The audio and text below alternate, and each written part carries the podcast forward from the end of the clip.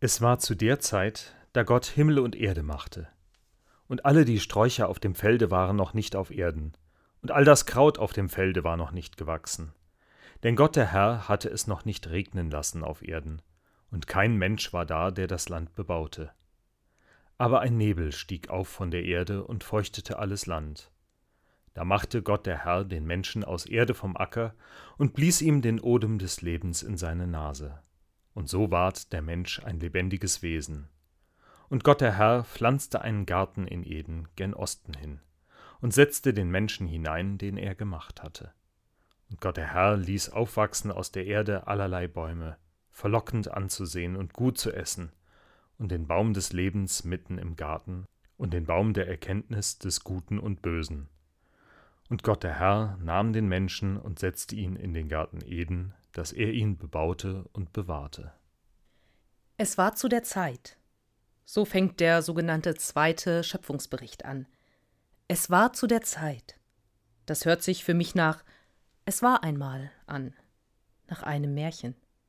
Und tatsächlich, ein wissenschaftlicher Bericht über die Entstehung des Menschen ist der sogenannte zweite Schöpfungsbericht nicht. In Deutschland glauben auch nur noch die wenigsten daran, dass Gott den ersten Menschen tatsächlich aus Erde geformt hat und ihm dann den Lebensatem eingehaucht hat. Nein, der Mensch hat wohl viele Vorfahren und Verwandte. Immer wieder finden Wissenschaftler Knochen von bislang unbekannten und längst ausgestorbenen Menschenarten. Manchmal sind es Vorfahren von uns allen. Gemeinsame Vorfahren, die uns bewusst machen, dass wir letztendlich alle, zwar um viele Ecken herum, verwandt miteinander sind. Als ein naturwissenschaftlicher Bericht war der Predigtext aber wohl auch nie gedacht. Viel mehr als die Frage, wie ist der Mensch jetzt tatsächlich entstanden, beschäftigt den Autor die Frage, was ist der Mensch eigentlich? Was macht den Menschen zum Menschen? Gott nimmt ein wenig Erde und bastelt den ersten Menschen. Adam wird er genannt. In diesem Text taucht der Name gar nicht auf. Und doch steht er da, denn hier geht durch die Übersetzung aus dem ursprünglich hebräischen Text etwas verloren. Adam ist im Hebräischen erst einmal gar kein Name. Adam bedeutet nichts anderes als Mensch. Ein paar Verse später wird erzählt, dass dieser Mensch kein Tier, kein Wesen fand, das zu ihm passte. Und so schuf Gott aus der Seite dieses ersten Menschen einen zweiten. Und erst ab dem Moment, im Gegenüber der ersten beiden Menschen, wird im hebräischen Text von Mann und Frau, Ish und Isha, männlich oder weiblich gesprochen. Der Mensch, der zunächst von Gott geschaffen wurde, war noch völlig undefiniert. In dieser Vorstellung gibt es noch keine verschiedenen Sprachen, Nationalitäten, Hautfarben oder eben Geschlechter. Gott hat den Menschen geschaffen. Ein Gedanke, der sich Jahrtausende später zum Beispiel in der Präambel der amerikanischen Unabhängigkeitserklärung wiederfindet und dort zu einem politischen Programm geworden ist. Dort heißt es All men are created equal. Alle Menschen sind gleichwertig geschaffen. Und auch in unserem Grundgesetz hat sich dieser Gedanke, dass alle Menschen als Geschöpfe Gottes gleich wertvoll sind, Eingang gefunden. In Artikel 3 des Grundgesetzes steht, alle Menschen sind vor dem Gesetz gleich. Männer und Frauen sind gleichberechtigt. Und niemand darf wegen seines Geschlechts, seiner Abstammung, seiner Rasse, seiner Sprache, seiner Heimat und Herkunft, seines Glaubens, seiner religiösen oder politischen Anschauungen benachteiligt oder bevorzugt werden. Niemand darf wegen seiner Behinderung benachteiligt werden. Inwieweit diese Gleichberechtigung in unserer Gesellschaft tatsächlich Realität ist, ist eine andere Frage. Für mich steht fest, wenn ich in den Spiegel schaue, sehe ich etwas von dem Adam, vom ersten Menschen, den Gott geschaffen hat. Wenn ich andere Menschen ansehe, sehe ich etwas von diesem ersten Menschen in ihnen. Wir haben alle gemeinsame Vorfahren, ob ich es nun naturwissenschaftlich mit Hilfe der Evolution beschreibe oder theologisch mit der Schöpfungsgeschichte. Wir alle haben die gleichen Wurzeln, Adam, den aus dem Erdboden geschaffenen Menschen. Und hier ist bei der Übersetzung aus dem Hebräischen noch etwas verloren gegangen. Das Wort für Erdboden ist im Hebräischen Adama. Adam und Adama. Die Worte sind nahezu identisch. Warum? Zum einen, weil auf diese Weise die Vergänglichkeit des Menschen deutlich gemacht werden kann. Bei jeder Beerdigung spreche ich am offenen Grab die Worte Erde zu Erde, Asche zu Asche, Staub zu Staub.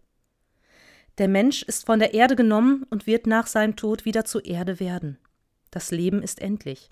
Auch wenn wir uns manchmal wünschen, es wäre anders. Auch wenn wir heute es gerne verdrängen. Im Hebräischen ist das nicht möglich. Wird das Wort Mensch benutzt, klingt Erdboden mit. Wird vom Leben gesprochen, wird der Tod mitgedacht. Mehr sind wir also nicht. Der Mensch als ein Haufen Erde. Adama wird oft mit Staub oder Dreck übersetzt. Auch in der neuen Luther-Übersetzung aus dem Jahr 2017, die ich sonst oft verwende. Das klingt für mich sehr lebensfeindlich. Der Mensch, der in seinem Kern aus Staub, Dreck, aus etwas Schlechtem besteht. Diese Übersetzungen sind vielleicht möglich, aber ich finde sie nicht unbedingt sinnvoll. Adama ist in erster Linie der Ackerboden. Etwas durchaus Wertvolles, vor allen Dingen, wenn man bedenkt, wie wenig für Ackerbau nutzbare Fläche es dort gibt, wo dieser Text entstanden ist. Der Mensch ist eben nicht aus dem, was da gerade so herumlag, gemacht worden, sondern aus gutem Ackerboden. Erde, aus der etwas wachsen kann, die genügend Nährstoff enthält, dass sich das Leben entwickeln kann. Erde, die Frucht bringen kann. Der Mensch hat Potenzial. Und schließlich ist der Mensch mehr als nur der Erdboden, aus dem er geformt wurde. Er ist mehr als tote Materie. Denn Gott bläst den Lebensatem in den Menschen. Erst mit diesem Gotteshauch wird er zu dem, was er ist. Ein lebender, denkender, fühlender Mensch. Und dieser Mensch wird nun von Gott genommen und in den Garten Eden gesetzt. Ich habe da immer erst einmal das Bild von einem Gartenzwerg im Kopf. Ein Gartenzwerg, den jemand liebevoll selbst getöpfert, gebrannt und hinterher noch bunt bemalt hat. Ein Gartenzwerg, der einem hübsch angelegten Garten noch das Tüpfelchen auf dem i geben soll. Der Mensch sozusagen als Dekoration des Paradieses. Doch das steht da gar nicht. Der Mensch hatte von Anfang an eine Aufgabe. Der Mensch sollte Gottes Schöpfung, den Garten Eden, das Paradies, bebauen und bewahren, wie es im Predigtext heißt. Nicht Gott ist der Gärtner und der Mensch nur der Gartenzwerg. Es ist unsere Aufgabe, uns um diese Welt zu kümmern. Das klingt groß, zu groß. Aber Gott hat Adam auch nicht die ganze Welt als Aufgabe gegeben. Er sollte sich um den Garten Eden kümmern. Ein überschaubares, begrenztes Gebiet. Und das können wir auch. Das Menschenmögliche machen. Nicht mehr, aber auch nicht weniger ist der Anspruch das nutzen, was Gott uns mit auf den Weg gegeben hat, den fruchtbaren Ackerboden, aus dem wir alle sind, bebauen.